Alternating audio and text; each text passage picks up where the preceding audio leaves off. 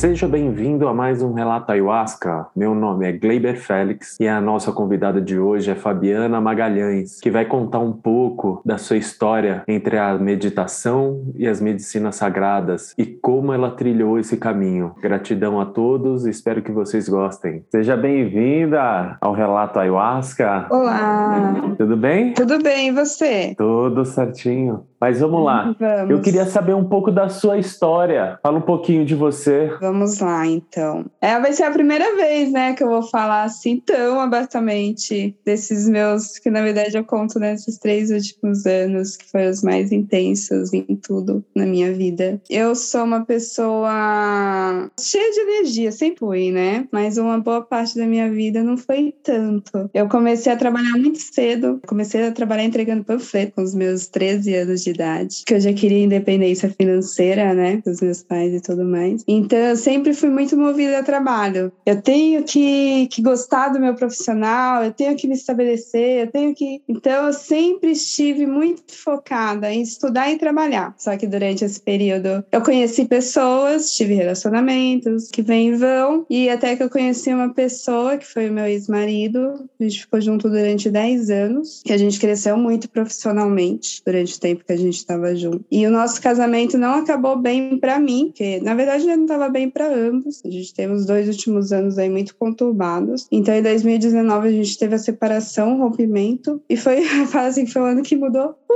toda a minha vida. Porque em 2019 já tinha atingido um grau assim profissional que para mim já estava ok, já estava trabalhando para um órgão internacional na área de turismo, viajava bastante, conhecia muitas pessoas, estava sempre rodeada de alegria, né? Do, do viver. E onde eu trabalhava, a minha ex-chefe, ela teve câncer. O câncer dela foi identificado como causa de estresse, trabalho e tudo mais. Então ela adotou uma metodologia muito diferente lá no trabalho, diferente de outras empresas. Então ela, por exemplo, ela levou a meditação para dentro do trabalho. Então a gente meditava lá. Foi meu primeiro contato com o espiritual, né? A meditação. Então ela levou a meditação para lá e a gente tinha pausas no dia pelo menos duas ou três vezes ao dia para poder meditar. Quando eu me separei, eu me ancorei nessa meditação, né, que é a meditação Ishaya, e aí eu me aprofundei muito mais no espiritual, né, que aí você começa a ter contato com seu silêncio interno, com seu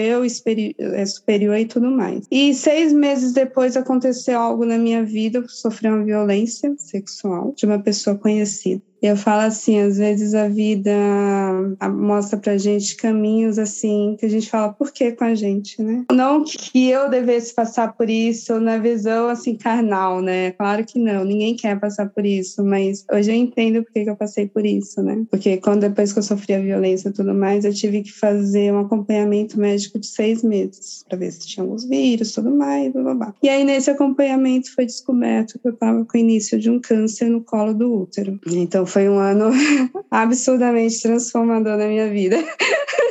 Parece que o universo falou assim: vai ser o ano assim que você vai despertar. E claro, foi um dos momentos assim que coloquei meu joelho no chão, como fala a música do Falcão, coloquei os meus joelhos no, chão, olhei para o céu e falei: e agora, né? O que, que eu vou fazer? E eu tive muito amparo de onde eu trabalhava, no meu círculo social e tudo mais. Quando veio o diagnóstico, é, o médico que eu estava tratando na época, ele virou e falou assim: ó, como é pré-câncer, você não precisa fazer nada. E aí eu levei para um outro médico que a gente está falando de câncer, né? Como assim eu não, eu não preciso fazer, não fazer nada?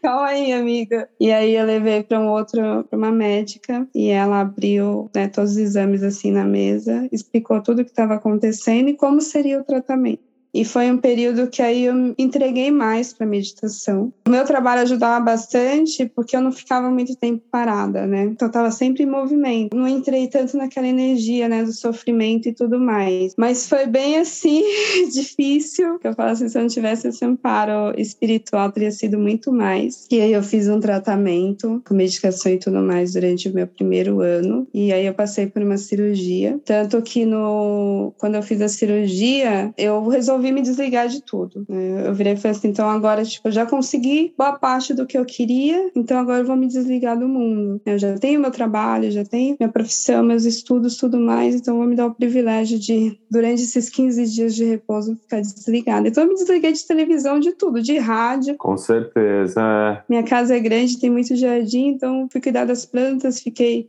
lendo, é, desconectei de filmes, assim, eu quase não tinha notícia, né, do, do mundo lá fora. Tanto que aí no dia para eu voltar a trabalhar, eu não entendi o porquê que, né, que aí eu, eu conversando um pouco com as pessoas do trabalho, mas eu conversei, elas falaram assim, ah, a gente está tudo home office. Eu falei assim, mas por que que vocês estão home office? Mas eu falei assim, porque tá tendo uma pandemia. Você não tá sabendo? Foi muito hilária. Aí eu virei e falei assim, não. Aí eles falaram assim, liga a televisão. E aí eu falei assim, caramba! Então aí eu fiquei no esquema, né, de home office e tudo mais. E aí nesse período eu resolvi morar no interior, Valinhos. Eu falei, ah, já que a gente que é uma cidade que eu ia bastante para lá, eu falei, ah, já que eu, eu tô em casa, tudo mais, sou home office, eu vou para lá né? Que eu tô pelo menos no interior, é um pouco mais tranquilo para lidar com a pandemia e tudo mais. E aí lá eu conheci uma pessoa, né? Eu fui inclusive porque eu tinha conhecido essa pessoa, foi um dos motivos. E aí a gente teve um relacionamento, eu fiquei lá durante um ano. E eu vinha para cá só para fazer os acompanhamentos médicos, que era a cada três meses. E aí foi um relacionamento assim muito difícil. Eu falo assim que foi o meu despertar mesmo assim do lado espiritual, porque fala que tem pessoas que surge em você para te despertar mesmo, né? Porque ele vinha com assuntos que para mim naquela época era muita loucura, né? Ele falava muito assim dos lados sombras das pessoas, que todo mundo tinha essa nuvem negra. Eu veio assim, como assim? Todo mundo tem que paranoia isso, né? Tudo Deus, amor. Uh! vai e tudo mais. E ele estudava muito também sobre algumas medicinas, só que ele era muito mais voltado aos estudos dos cogumelos. Então ele me dava livros às vezes, né? Dava assim, ó, se um dia você tiver interesse, você leia eu li as coisas assim, eu achava tipo, como assim, gente? que mundo, que universo é esse? No relacionamento, nosso relacionamento foi muito difícil. E aí eu lembro que uma vez a gente discutiu, foi muito intensa a discussão assim. E nessa época eu, eu continuava meditando e eu fazia muito yoga também, né? Que o yoga ajuda bastante, né? E aí teve uma hora que na discussão, quando eu virei assim, eu olhei para ele, eu vi como se fosse vários corpos dele, tipo, como se tivesse, né, desplugado todos os corpos astrais dele, e do nada Aí juntava tudo. Aí depois eu fui entender o que seria isso. E aí eu não estava conseguindo lidar com o tratamento também. E aí eu voltei para cá, para São Paulo, porque acabei ficando desempregada lá. E tava muito difícil conseguir emprego e tudo mais. Aproveitei um tempo para me dedicar para minha pós terminei minha pós e falei assim, então agora eu volto para São Paulo para tocar a minha vida, né? Para tentar sair dessa energia. E quando eu voltei, eu estava muito mal, estava muito mal de saúde. Tanto que o médico virou para mim e falou que ia ter que passar por uma segunda cirurgia. Fiz os exames em janeiro. Aí ele virou e falou assim: ó, provavelmente a gente vai ter que iniciar a medicação e uma segunda cirurgia, porque o seu corpo não está respondendo. E aí eu falei: tá bom tem que fazer, né? Tá bom. Isso me abateu bastante. E aí, quando foi em março do ano passado, conheci uma pessoa que fazia um tratamento energético chamado apometria. Apometria Quantione. E aí eu troquei algumas palavras com ela e a gente já foi sentindo uma energia assim entre a gente. A gente foi conversando e ela virou e falou assim: eu tenho um tratamento chamado apometria quantiônica. Se você deixar, eu posso acessar o seu campo astral, né, o seu corpo espiritual e fazer o escaneamento e trazer para você as informações. E a partir disso você decide o que, que você faz com isso. Aí, ó, tá bom ah, não custa nada. Eu já tô aqui. Eu já tô tendo que lidar com um monte de coisa. Paralelamente, eu estava começando também a ler mais, né, sobre a ayahuasca, por conta já de alguns insights e coisas que eu vinha tendo, né, nesse relacionamento que eu saí. Quando ela fez a leitura do meu corpo astral, ela trouxe muita informação e ela, e ela virou para mim e falou assim: e você tem alguma coisa no seu sistema ali reprodutor? Tem um, uma dor de cinco anos atrás. E aí, cinco anos atrás foi quando eu comecei a ter problema no meu relacionamento. Foi quando eu comecei a não me sentir autossuficiente, muita desconfiança, muita dor sentimental. E aí eu virei para ela e falei assim: eu tô fazendo um tratamento oncológico no útero. Ela virou e falou assim: tem alguma coisa aí que ainda tá no seu campo espiritual. Não é tudo que chegou ainda no seu corpo físico. Aí eu já fiquei meio assim. Nossa. É.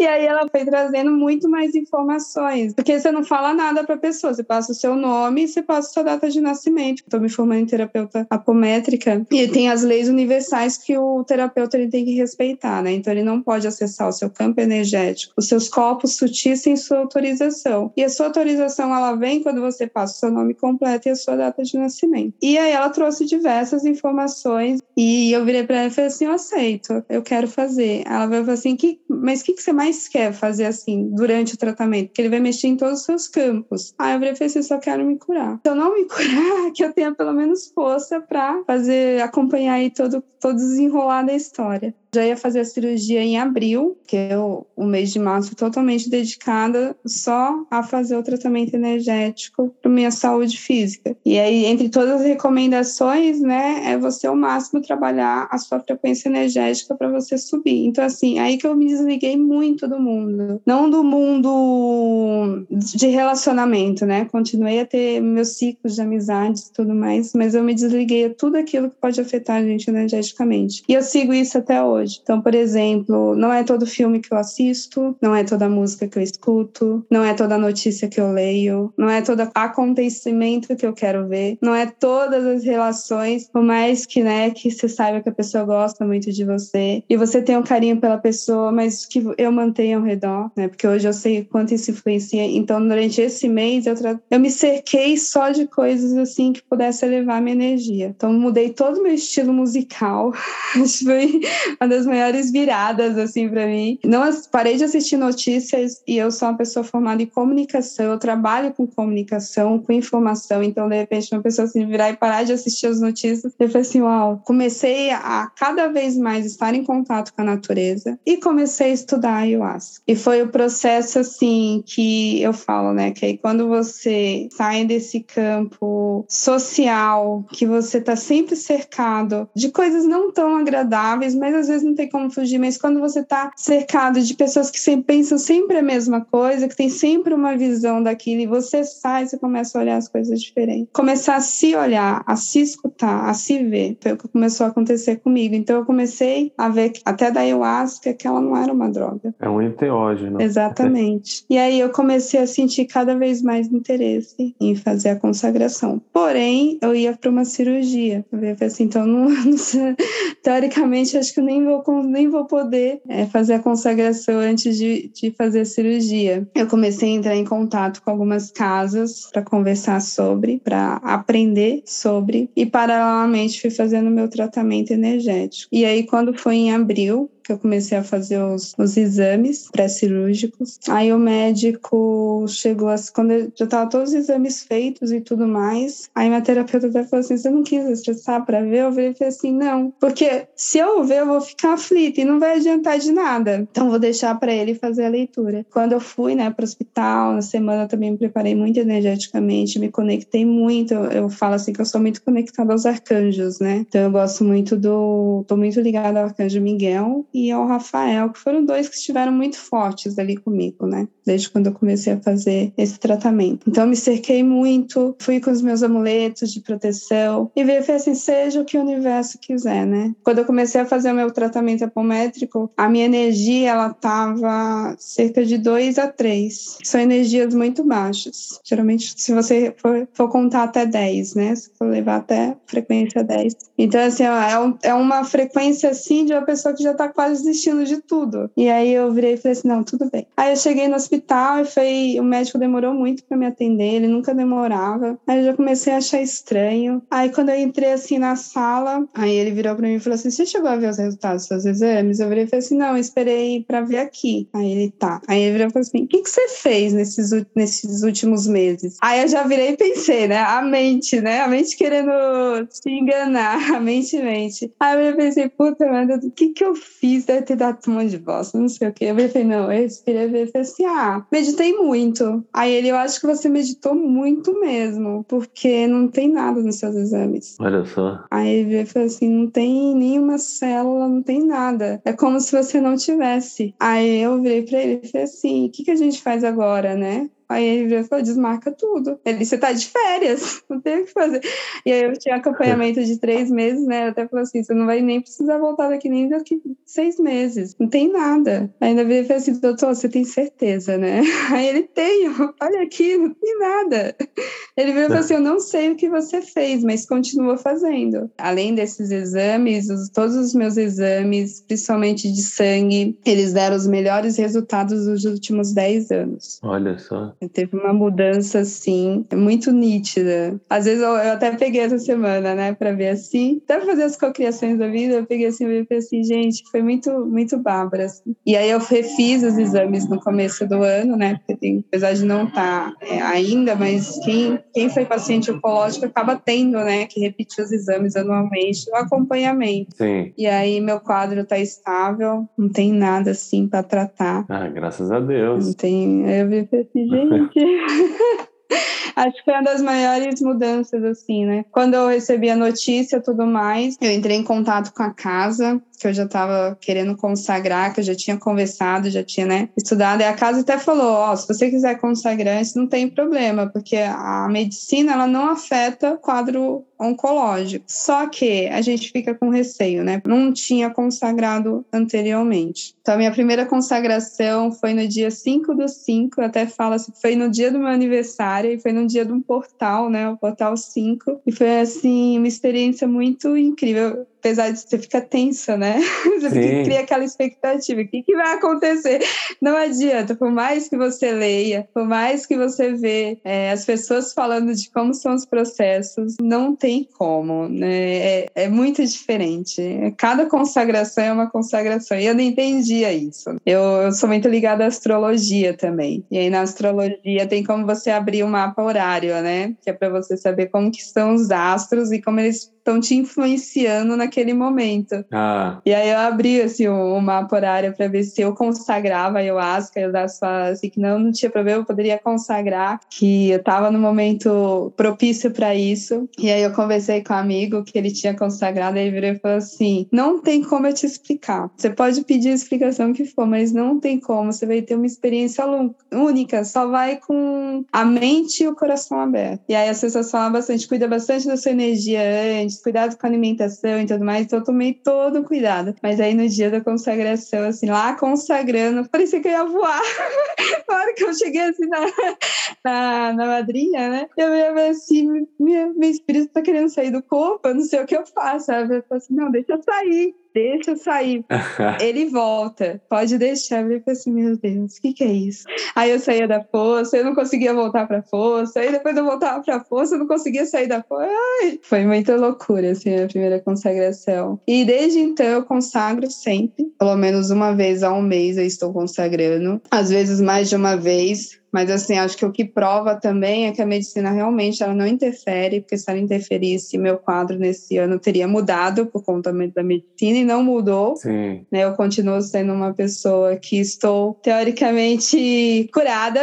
Hoje eu estou curada, amanhã eu não sei amanhã é outro dia, mas hoje eu estou curada. E a medicina só vem assim para ajudar nesse processo, porque você se conecta com você mesmo e com seus principais medos de uma forma assim muito mais nítida, né? Você não quer mais curar o outro, você quer se curar. Você não quer mais lidar com o que o outro está fazendo, porque a medicina mostra que você tem tantas imperfeições para para cuidar e, e, e, lidar. E ok você ter, porque todo mundo aqui é imperfeito. Com certeza. Né? Se a gente nós fôssemos perfeitos, a gente não estaria aqui. Isso, porque a sua cura é a cura do outro. É, exatamente. E isso era uma coisa que eu tinha muito fechada também em mim, né? Eu não, eu não conversava muito sobre isso, eu não contava, porque hoje, né, eu, eu, eu enxergo de uma forma muito diferente o meu processo de cura ele teve um motivo. Mas se a gente for analisar todos os processos, né, até quem sofre com depressão, com síndrome de pânico, são tudo dores que não tem como você medir qual que é maior, qual que não é. Tem como você virar e falar assim, não, porque a minha é maior. Não. É imensurável, né? É, são coisas que só cada um sabe como conviver, como lidar com isso. Não tem a dor maior, tem a dor, tem o sofrimento, e mas paralelo a isso também tem a cura, tem o amor. E a forma também de olhar, né, o amor. Às vezes as pessoas pensam que o amor é você aceitar tudo. Não, o amor não é você aceitar tudo, mas é você ver leveza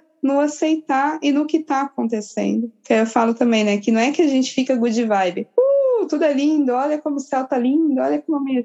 Não, não é nada disso. A gente continua tendo as nossas vivências mundanas. Sim. A gente continua, querendo ou não, a gente continua ainda numas frequências, né? Às vezes a gente mesmo está na frequência baixa, mas quando a gente não tá, a gente tem as frequências ao redor, a gente tem as, as questões para lidar. Então não é que a gente fica numa good vibe, mas é que é quando os momentos estão difíceis, a gente consegue se ancorar para solucionar, em vez de ficar só reclamando ou ficar lidando, né, de uma forma assim que não vai trazer tanta solução. Eu falo assim que mudou bastante nessa questão, né? Hoje eu sei que quando às vezes eu até tenho atitude assim, que aí depois eu viro e falo assim, nossa, por que, que eu tive essa atitude? Alguma coisa da minha vivência nesse último ano me faz pensar, né? Me faz relembrar uhum. que eu também estou aqui aprendendo. É tudo um aprendizado. É, e a gente é eternos alunos aqui, né? Aluno sem fim.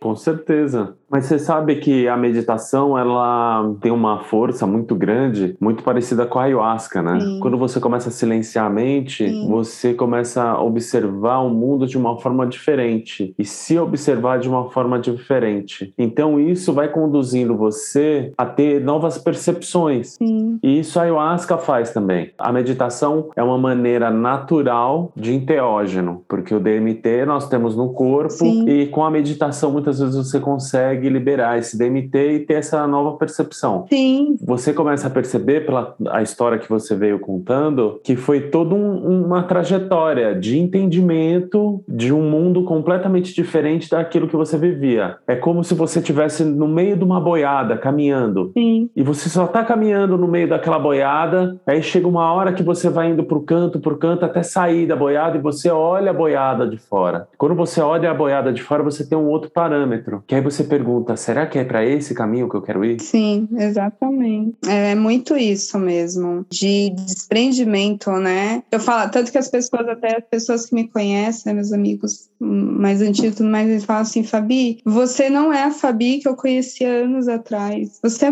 né, se mudou muito. Eu virei e falei assim: é, eu me vejo, né? Hoje em dia eu sorrio muito mais, eu vivo muito mais, eu sinto muito mais, me desprendi de muita coisa, porque querendo ou não, a medicina ela traz. Eu tenho um contato, né, muito forte hoje em dia com a natureza. Eu tinha antes, mas não era aquela sintonia, né? Hoje eu tenho uma sintonia. Eu me recarrego é, quando eu tô no meio do mato, quando eu tô numa cachoeira, quando eu tenho contato, quando eu tô mexendo com as plantas, a, a essência é diferente, porque hoje eu entendo. Eu sei, é, pelo menos, como que as coisas fluem comigo. E é exatamente isso, é você sair desse parâmetro de convivência como as, as outras pessoas convivem. Tudo bem se eles são assim, tudo bem se eles vivem assim, tudo bem se eles são felizes assim. Ótimo, porque para mim a gente tem graus de graus, né, de entendimentos diferentes. Cada um tá aqui, né, com seu nível de consciência, no seu ritmo de conhecimento e de aprendizado. O que vale é o respeito, né? É. É você respeitar a outra pessoa. A meditação meditação, ela veio para mim como uma âncora muito forte, né? Eu medito já há sete anos e eu vejo muita diferença, assim, até mesmo quando eu consagro a ayahuasca numa semana que eu medito, em comparação com uma semana assim que eu não medito. Quando eu consagro numa semana que eu meditei mais, né? Que eu estive mais em sintonia, assim, concentração comigo mesmo, a ayahuasca, ela flui muito mais no meu corpo. Entendi. Eu tenho peia, não é aquela coisa de sofrimento que eu tô morrendo, sabe? Vem de uma forma, assim, muito mais diferente. Cada situação é uma situação, né? Mas ajuda bastante a ancorar, principalmente no dia a dia, porque a gente convive com energias, com pessoas muito, muito diferentes da gente. São tudo ferramentas, né? Eu falo que a apometria casa bastante também com a ayahuasca. Na ayahuasca, muitas pessoas às vezes vão, não muitas, né? Mas algumas pessoas vão por curiosidade, para saber assim: ah, meu amigo consagrou e falou que viu X, Y, Z sentiu isso, isso e isso, e ele tá numa sintonia assim, muito mais com ele que tirou traumas tudo mais, então eu quero vivenciar isso. Então a pessoa vai, ela nem estudou, nem leu ainda, nem se inteirou de como que é o processo, porque eu falo assim, todos nós sabemos que é um caminho sem volta, e você avisa a pessoa, fala assim, ó, depois de você consagrar, Sim. você não vai conseguir enxergar as coisas como você enxergava tanto quanto antes. Você vai ver de uma forma mais diferente, porque você vai estar mais conectado conectado com você. E se a casa, né, ou quem for fazer a consagração não ancorar essa pessoa, essa pessoa ela fica assim até perdida. Exatamente. Porque ela entra em contato ali com o mundo espiritual, com outra dimensão, que não é a dimensão do corpo físico. Ela entra em contato lá com o astral, com o espiritual, com vozes ali que ela vai ficar confundindo. Isso são vozes da minha mente, são vozes dos meus guias, o que está acontecendo. Então, quando ela volta, se ela não tiver um amparo para entender como funciona esses universos, né, que não são só dois, mas ó, você tem o seu corpo aqui, físico, a sua massa, mas dentro de você tem um outro corpo que está conectado em outras dimensões, ele consegue em alguns momentos você está relaxado e com a ajuda da ayahuasca acessar essas outras, a ter contato com seus seres espirituais. Se ela não tiver, ela se perde. E aí entra a parte da apometria, né? Porque a apometria ela te ajuda a, a se ancorar nisso, né? Que foi o que aconteceu também comigo, porque a minha apométrica, ela acabou se conectando, foi bem engraçado, né, minha, minha primeira consagração, que eu falei pra minha apométrica, né, eu falei assim, eu vou consagrar ayahuasca, e ela nunca tinha consagrado, até hoje ela não consagrou, por escolhas dela, né, porque ela já tem acesso às dimensões astrais. Aí eu falei assim, vou consagrar ayahuasca. Ela, não, tudo bem, então vamos fazer, né, ela falou, vamos reforçar as meditações e tudo mais, ela falou assim, quando você estiver consagrando, eu vou meditar para ver se eu consigo encontrar você no astral. E a gente se viu no astral. Foi muito bizarro, assim. Senti muita conexão. E aí, depois, no dia seguinte, a gente falando e ela contando. Aí foi que ela abriu as experiências dela, né? Porque ela já é uma média de projeção. Ela abriu as, as experiências dela e eu abri as minhas com ayahuasca. E eu falei assim, gente, como casa tudo, né? As pessoas às vezes pensam que tá lá dormindo, sonhando, só tá sonhando. Mas não é sonhando, você tá se projetando para outro lugar. E às vezes está em contato com o universo, assim, muito diferente do universo daqui. E é um universo que te traz muito amor mesmo, que ele te ensina coisas maravilhosas, ele coloca-te em contato com coisas maravilhosas. Você está em contato com animais lá. Você tem mirações lindas, né? E muito aprendizado, aprendizado que aqui você não consegue nem em livros. É outra realidade, né? É outra realidade. Você está falando desse campo astral. Meu avô era médium e a irmã dele era uma média assim ferrenha, né? Tanto é que na época sempre falavam para ela abrir um centro espírita, só que ela falava: olha, o meu trabalho não é esse aqui. E aí teve uma vez que ela falou que ia fazer uma projeção, que ela ia ficar quatro dias na cama e que se durante esse período de quatro dias, se ela não voltasse, era para enterrar ela. Nossa. A minha avó contando, né, que ela parecia que estava morta, que o batimento cardíaco era bem baixo assim. Então para ficar esse período, imagina, você vai ficar esse período de quatro dias sem comer, né, deitado na cama na mesma posição, teu batimento cardíaco super baixo. E aí eles foram à noite para lá para ver se ia ter que enterrar ou não. Aí a minha avó falou que quando ela estava voltando, disse que foi a coisa mais assustadora, porque era como se todas as juntas dos ossos, assim, ficassem rangendo dela, ela voltando, assim, pro físico. E ela tinha falado que ela saiu e foi para fazer um estudo espiritual. Só que um estudo espiritual no campo astral, mas como se fosse, tipo, uma aula mesmo, esse tipo de coisa. É, lá eles têm as escolas, bibliotecas. Você vê que uma pessoa que tem uma evolução evolução espiritual já mais aberta, ela não tem necessidade dessa ferramenta como esses enteógenos para chegar a ter esse tipo de projeção. E a gente que é leigo nesse campo espiritual, não entende como funciona, a gente precisa dessa ferramenta para abrir um pouco a mente para isso. Sim. É muito interessante que hoje eu, eu vejo pessoas assim que não têm abertura nenhuma assim para esse campo pessoal de internalização, de autoconhecimento, o autoconhecimento que eu digo, o autoconhecimento espiritual do seu ser, não o autoconhecimento intelectual. E para mim tá tudo ok, porque você percebe que cada um tem o seu tempo. E a única coisa que a gente tem que fazer é respeitar esse tempo de cada um, senão acontece igual esse final de semana eu tinha ido no rito e aí tinha um casal. O cara, ele foi para lá, mas você via que o cara ele destoava. Então imagina um cara que é entre aspas um playboy, só que ele tava ali, mas ele não tava entendendo o que, que ele tava fazendo ali. Ele foi, como você falou, o amigo contou a experiência para ele, como é que foi, do bem-estar e não sei o quê. Aquela questão da novidade, né? O novo. Isso. Você via que os índios estavam ali fazendo os ícaros, né? E ele, pô, comparava, conversava, saía para fumar, sabe assim? Tipo, ele não, não tava entendendo que, cara, você tem que parar, você tem que concentrar. Uhum. Você tem que ouvir o que o, o índio tá falando para você se concentrar ali nos cânticos para entrar na força. Só que é o despreparo. E acontece muito isso, e muitas vezes isso, o cara olha e fala: ah, não vou mais voltar, não, não é para mim. É, conta da experiência. Exatamente, percepção que você teve, você teve antes da ayahuasca, já começou a te aguçar. Foi, eu me preparei.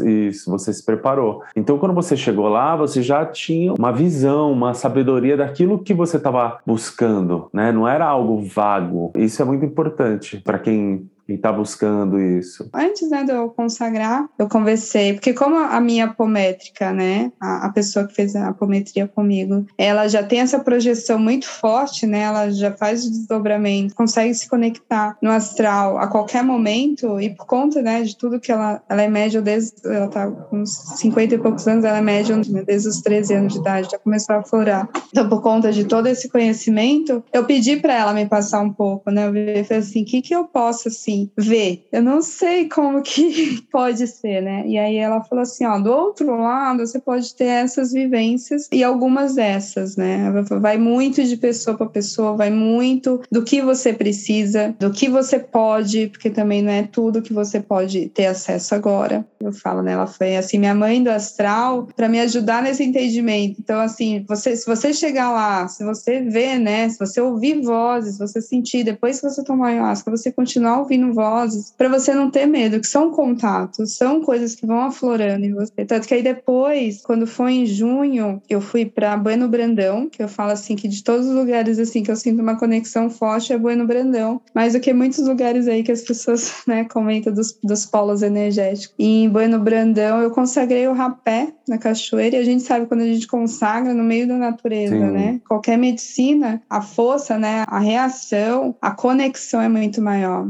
E aí eu consagrei o rapé. E no que eu consagrei o rapé, parece liberou assim toda a minha audição. Então eu já não ouvia mais só pessoas que estavam ali. Comecei a ver outras. Por coincidência, eu estava com outro médium lá, só que era um médium é, de clarividência, né? Então ele já via assim, ele virou e falou assim: Eu sei porque você está ouvindo essas vozes. E aí até que chegou um momento que eu virei e falei assim: que ficou ensurdecedor mesmo. Quando eu virei e falei assim: Não, não quero ouvir isso. Porque eu já não estava conseguindo mais distinguir o que, que eram vozes, né? O que, que era ali, né, que estava no plano físico. Claro, e na volta eu comecei a conversar com essa pessoa, né, que faz projeção, que é a terapeuta, e ela me deu a âncora, né, ela começou a explicar. Aí foi que eu comecei a entender mais, ela falou que todo, na verdade, todos nós somos médiums, né, a gente tem mediunidade, só que elas não estão afloradas, a gente não trabalhou elas, e a gente pode desenvolver todas se a gente quiser. Né? E ela falou, conforme você for cada vez mais meditando, cada vez mais se conectando, cada vez mais estando com você e ainda usando as ferramentas, né? Porque apometria, rapé, é, ayahuasca e qualquer outro, são as ferramentas só para você impulsionar esse seu desenvolvimento. Conforme você vai usando isso, a tendência é você ir abrindo cada vez mais os seus campos. É você entendendo e estar conectada cada vez mais com o outro lado. Sim, são as ferramentas de estudo, né? São, que a gente tem. São. E é o que eu falo. Por isso que eu, assim, quando as pessoas falam assim, ai, Fabi, me leva para consagrar com você, aí eu sempre pergunto, você já leu sobre sobre ayahuasca? Por que, que você quer consagrar, né? É, começa a, a, fazer esse questionamento para você, porque assim, se você quiser, claro, eu te leve a sua vontade, eu não vou impedir a sua vontade, mas é exatamente isso. Você vai ter mirações com a medicina, você vai sentir no seu corpo físico. Tem uma colega minha que, inclusive, ela foi e ela, mesmo de olho aberto, ela continuava com as mirações. E ela queria fugir. Ela queria ir embora. E ela virava e falava assim: Eu não sei mais o que, que é real e o que não é. Aí eu falei: Não, tudo é.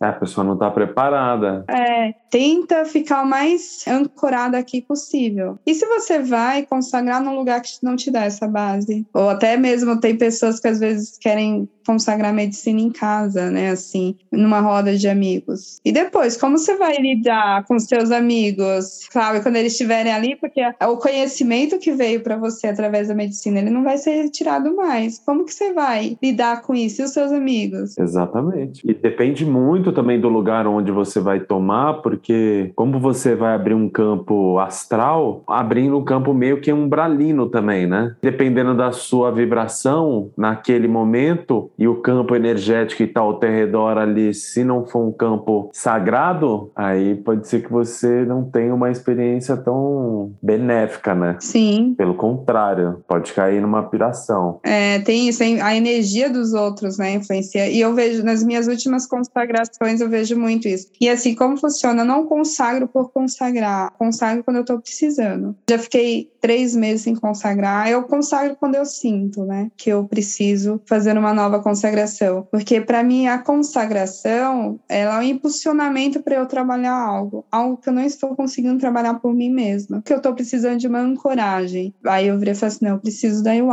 para me ajudar nisso. Então eu sempre vou para ayahuasca com um desejo, né? Assim, eu sei que ela faz o que ela acha que tem que fazer, mas eu vou com a intenção do que eu gostaria. Porque já teve vezes daí eu, de eu consagrar ayahuasca e eu ficar assim no processo por um mês. assim, ficar assim no sensação mesmo. Parece que foi ontem que eu consagrei, porque eu ainda tô lidando com tudo aquilo que eu falo, que a ayahuasca ela vem, ela vai te mostrar, ela faz, né, também um raio-x de você assim, só que ela não faz bonitinho, né, que na geometria e tudo mais, ela vai te mostrando um monte de coisa para você poder encaixar aí no, no, só no seu entendimento, que é só você que vai entender o que ela vai mostrar, mas ela vai pontuando diversas coisas. É como se ela pegasse o seu corpo e pontuasse, ó, aqui estão todos esses desequilíbrios, você precisa trabalhar isso. E se a pessoa querer trabalhar tudo de uma vez, ela enlouquece. Eu levo pelo menos para mim assim, eu pego, sei lá, um, dois pontos, trabalho eles, né, nesse um mês ou 15 dias, e aí depois que eu tiver conseguido trabalhar eles ou tá mais ancorado e como lidar com eles, eu consagro. Quem tiver que tratar, cuidar, ela vai mostrar. Então eu volto para poder tratar né, e tratando os pontos, que né, somos estudantes infinitos aí. então, a gente, ela sempre vai ter coisas para mostrar. E é a minha forma de consagração. E aí eu vejo também que dessas últimas vezes que eu consagrei, por exemplo, que eu fiquei próximas de muitas pessoas conhecidas, né? Assim, tem uma forte ligação energética. Eu vi quanto que isso influenciou na minha consagração no momento. parece que parece que eu entrei no campo energético das pessoas. Literalmente, assim. Eu falo que isso é um outro ponto que a gente também tem que considerar, né? Às vezes, quando vai consagrar tudo mais, porque as energias interferem. Ah, com certeza, porque o trabalho, por mais que seja único e nosso, existe o trabalho coletivo também. E quando você tem um grupo de pessoas aonde o tipo de pensamento espiritual é muito fortificado, isso ele traz um benefício muito grande para o grupo, porque ele vai começando a nivelar vai puxando as pessoas para o mesmo nível que as que estão mais alto. Então é tudo uma questão de um aprendizado ali que faz parte. Então aproveitar esse momento onde tem pessoas que têm um, um nível elevado, assim, principalmente dirigentes que têm uma percepção um pouco mais profunda do trabalho que eles estão fazendo. Quando você tem essa percepção, o grupo ele muda completamente. Você vê que acaba não ficando muito atrapalhado. Ele, ele segue um fluxo fluxo mais sutil e fino. Então isso faz muita diferença. É, a gente pensa que os dirigentes né, não têm essa função lá. Não tem. Primordial, né? Até é, assim. É. é o trabalho que eles têm ali para preparar tudo, cuidar. Essa assistência, né, que a gente fica tendo durante o momento da consagração. As músicas, né, que as, eu vejo também essa diferença de casa, né? Algumas casas acabam trabalhando mais a limpeza limpeza, né? Músicas muito fortes para limpeza. Tem casas que trabalham mais essa conexão, né? De forma mais sutil, não sinta tanto, assim, pelo menos tanta peia. E eu falo assim que depois também que eu conheci esse universo, me apropriei assim, né?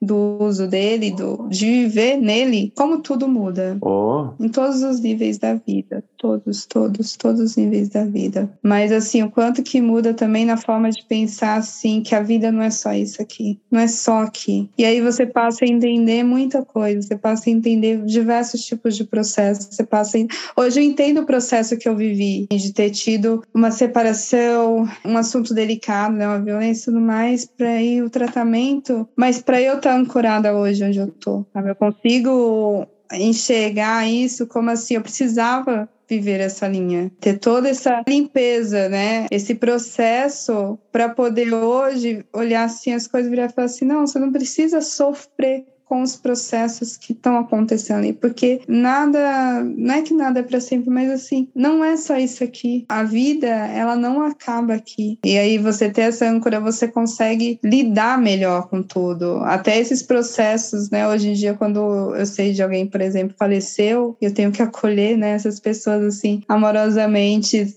que estão lidando com a situação, eu vejo quanto que para mim não é mais sofrido. Não tem mais aquele pensar que acabou. Você trabalha com a morte de uma maneira diferente. Você olha para a morte como uma passagem e não como um fim. É o fim de um processo, não é o final total. É o começo de um novo processo. Muda muito. E você olha tudo, a forma como você interage com seus familiares, você muda muito a sua visão. Mas a medicina também ela mostra um outro lado, né? Ela mostra assim que você precisa se proteger sim. Você não está aqui só ao redor de energias ou de pessoas boas. E quanto mais você se entrega para o lado espiritual, mas você atrai desafios para você poder aprender a lidar. É, não é só paz e amor continuamente, né? É, exatamente.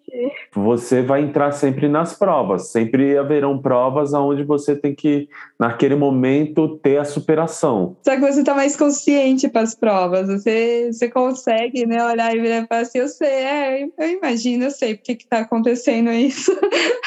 eu sei porque tal pessoa está agindo assim. Eu fiz bastante teste na minha vida, né? De mudar comportamento para ver como assim essas leis universais. Então, então vou fazer o teste, vou mudar o meu comportamento para ver se eu mudo da outra pessoa e acaba mudando mesmo a forma como pensa. Porque você acaba influenciando, né? A tua cura é a cura do outro, como eu tinha falado. Exatamente. Porque você vira um foco de observação. A pessoa olha para você e fala, pô, se ele tá mudando, tá indo bem, pô, por que, que eu não posso seguir esse caminho também, né? Exatamente. Tem um colega que uma vez ele me falou, né? Ele virou tinha uns, uns chefes meus que eles estavam me cobrando muita coisa, assim, eles estavam agindo de uma maneira que, na minha concepção, né, não era legal. Aí meu colega virou para mim e falou assim: se na sua concepção não é, que é assim, é a sua, é só sua. Ninguém precisa pensar como você. Por que você não trabalha no seu mental de você transformar eles em seus amigos? Como assim? Eles é, no seu mental, você começa a levar eles para passear. Quando você fechar os olhos assim, vocês fazendo coisas é, legais. Aí eu fiz esse teste, funcionou. Eu fiz esse teste por uma semana, uns 15 dias, e eu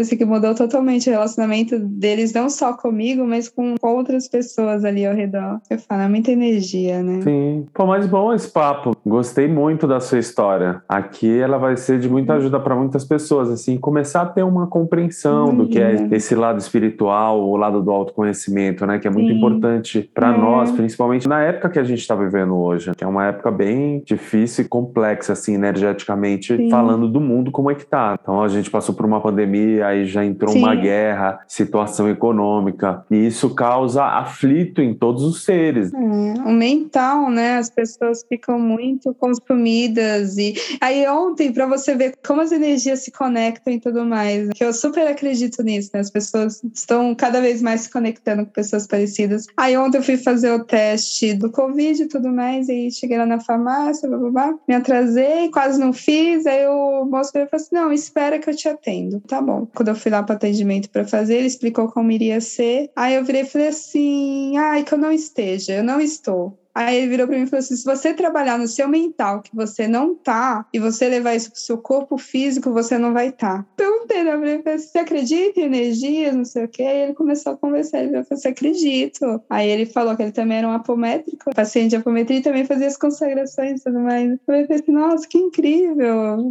Assim, a gente ficou uma cota lá, um tempinho aí né, conversando. Eu falei assim, como realmente, né? As pessoas assim, elas se conectam, elas se atraem. As energias, né? Elas vão se entrelaçando. É, estamos todos aprendendo com todas as trocas, sendo positivas ou não. Obrigado, meu anjo, pelo seu tempo de estar aqui com a gente. De nada. De estar passando as suas experiências. Imagina, eu que agradeço o convite. E da sua evolução, né? Porque você dá um outro parâmetro de como você se superar, né? Isso é muito gratificante para todos. Agradeço muito o convite. Foi ótimo falar com você por essa troca, né? Dos dois lados. Então, quanto mais a gente fala, quanto mais a gente externaliza isso, melhor é. Sim. Por isso que eu acho ótimo e acabei fazendo esse trabalho aqui. Mas muito obrigado, hein? Foi ótimo, eu que agradeço. Imagina. Tchau. Tchau.